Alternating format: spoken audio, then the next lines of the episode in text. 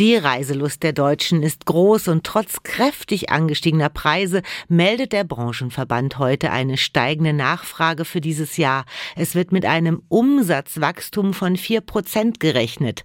Allerdings die Zahl der Reisenden wird wohl noch nicht wieder vor Corona-Niveau erreichen. Ich habe Kerstin Heinen, Sprecherin des Deutschen Reiseverbandes, gefragt. Mehr Umsatz, aber weniger Reisende können sich einfach manche Menschen Urlaub nicht mehr leisten. Also was ganz klar ist, die Deutschen sind wirklich in Reiselaune.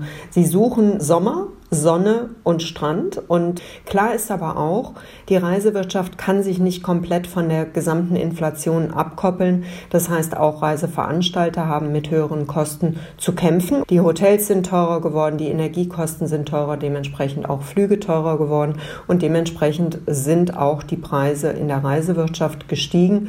Und ja, möglicherweise können sich einige Menschen das Reisen nicht mehr erlauben. Es kann aber auch sein, dass sie einfach nur etwas vorsichtiger waren im vergangenen Jahr und gesagt haben, okay, wir wissen nicht, wie viel freies Budget ich zur Verfügung habe, um zu reisen und dann vielleicht jetzt in diesem Jahr doch noch auch wieder die Reise suchen. Gibt es denn auch günstige Angebote? Also am sinnvollsten ist es tatsächlich, wenn ich in diesem Jahr in den Urlaub reisen möchte, früh zu buchen. Da bieten sehr viele Reiseveranstalter Frühbucherangebote an, die sich natürlich insbesondere dann lohnen, wenn ich mit einer Familie und schulpflichtigen meinen Kindern unterwegs bin und auf die Sommerferien angewiesen bin. Was sind denn die gefragten Ziele 2024?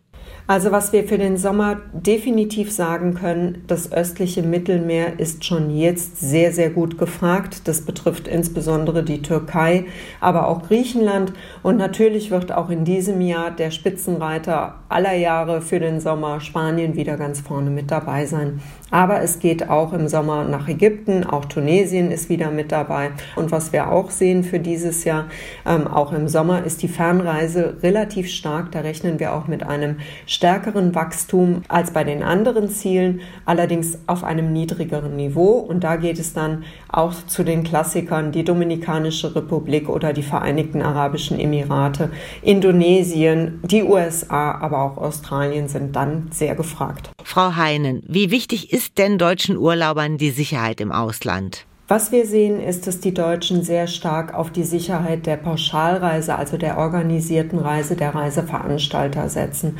Da habe ich den Vorteil, dass ich 24 Stunden rund um die Uhr meinen Veranstalter an meiner Seite habe und insbesondere in einem Fall, wenn es nicht so läuft, wie es soll, in einem Krisenfall oder wie gesehen im vergangenen Sommer bei den Waldbränden auf Griechenlands Inseln, da ist dann der Veranstalter da und kümmert sich. Er besorgt mir ein anderes Hotel, wenn ich das möchte oder bringt mich auch vorzeitig nach Hause und ich muss mich um nichts selber kümmern und habe auch keine zusätzlichen Kosten. Vergangenes Jahr war Albanien ein Tipp für Menschen, die es nicht so touristisch mögen und auch günstig reisen wollten. Ist das immer noch so? Also Albanien ist sicherlich nach wie vor ein Tipp. Die in, äh, touristische Infrastruktur wird kontinuierlich ausgebaut. Es war tatsächlich im vergangenen Jahr sehr gefragt, lohnt sich in diesem Jahr sicherlich auch.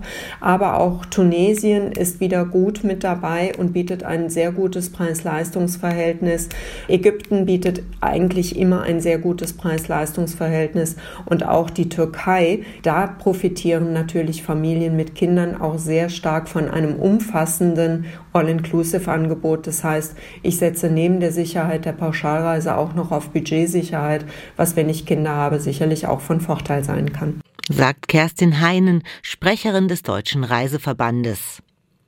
Die Warenhauskette Galeria Karstadt Kaufhof schreibt rote Zahlen. Für das Geschäftsjahr 23-24 wird ein Verlust im unteren zweistelligen Millionenbereich erwartet. Das wäre dann, so hat es die Lebensmittelzeitung ausgerechnet, in den letzten drei Jahren ein Nettoverlust von einer Milliarde Euro. Galeria gehört zur Signa-Gruppe des österreichischen Immobilieninvestors Rene Benko, dessen Holding Insolvenz angemeldet hat. Eigentlich hatte sich aber die Holding bei dem letzten Insolvenzverfahren von Galeria verpflichtet, die deutschen Kaufhäuser zu unterstützen. 200 Millionen Euro sollen fließen. Der Handelsexperte Gerrit Heinemann von der Hochschule Niederrhein sagt, das Geld wäre für Galeria essentiell. Das Geld sollte gestaffelt gezahlt werden. Ich glaube, die ersten 50 Millionen im Februar, die kommen nicht. Äh, Galeria hat nach wie vor ein Cash-out durch massive Verluste und es wird Liquidität benötigt, die nicht da ist. Heinemann glaubt also nicht, dass die Signa Holding ihre Zusage halten wird. Die Immobilien des Konzerns seien nach wie vor überbewertet. Wie viel Geld noch in der Signa steckt, davon versuchen sich gerade auch die Gläubiger ein Bild zu machen. Sie entscheiden am 12. Februar endgültig über den Sanierungsplan. Der sieht vor, dass die Gläubiger 30 Prozent ihrer Forderungen zurückerhalten.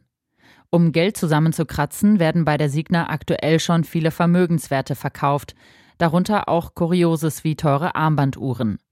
Grundsätzlich sieht Cornelia Wesenauer vom Gläubigerverband AKV darin ein positives Zeichen. Dass sie den Gläubigern signalisieren, dass sie wirklich in einem Prozess sind, sich gesund zu schrumpfen und nach Möglichkeit bereits alles sozusagen zu liquidieren und zu verwerten und zu Geld zu machen, das dann letzten Endes den Gläubigern im Rahmen des Sanierungsplans zur Verfügung gestellt werden soll. Sollte es allerdings nicht zur Annahme des Sanierungsplans kommen, weil die Mehrheit der Gläubiger sich dagegen aussprechen wird, sind das natürlich auch schon die ersten Schritte in Richtung eines Konkurs- und Liquidationsprozesses. Denn lehnen die Gläubiger den Sanierungsplan Sanierungsplan ab, muss die Signa wohl abgewickelt werden. Ob dann noch Geld an Galeria fließen würde, ist äußerst fraglich.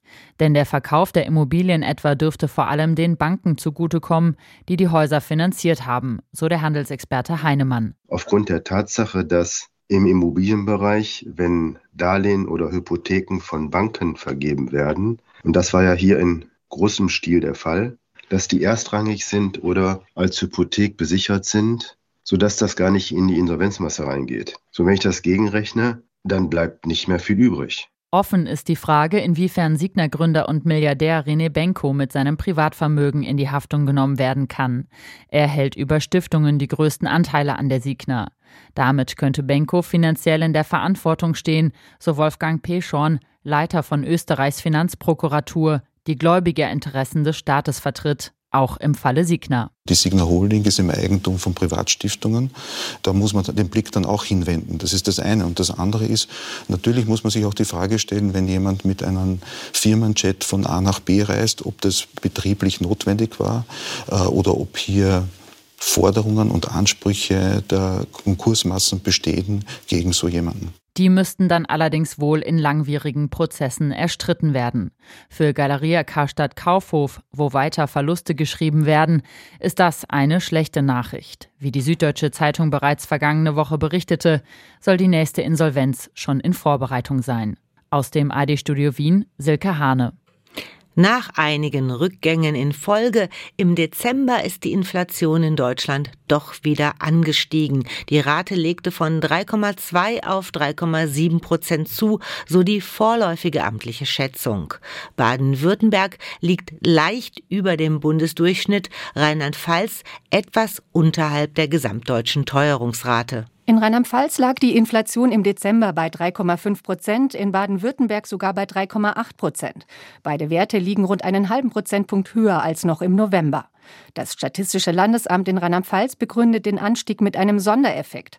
Im Dezember vor einem Jahr hatte der Staat einmalig die monatliche Abschlagszahlung für Erdgas und Fernwärme übernommen, um die Haushalte bei den Energiekosten zu entlasten.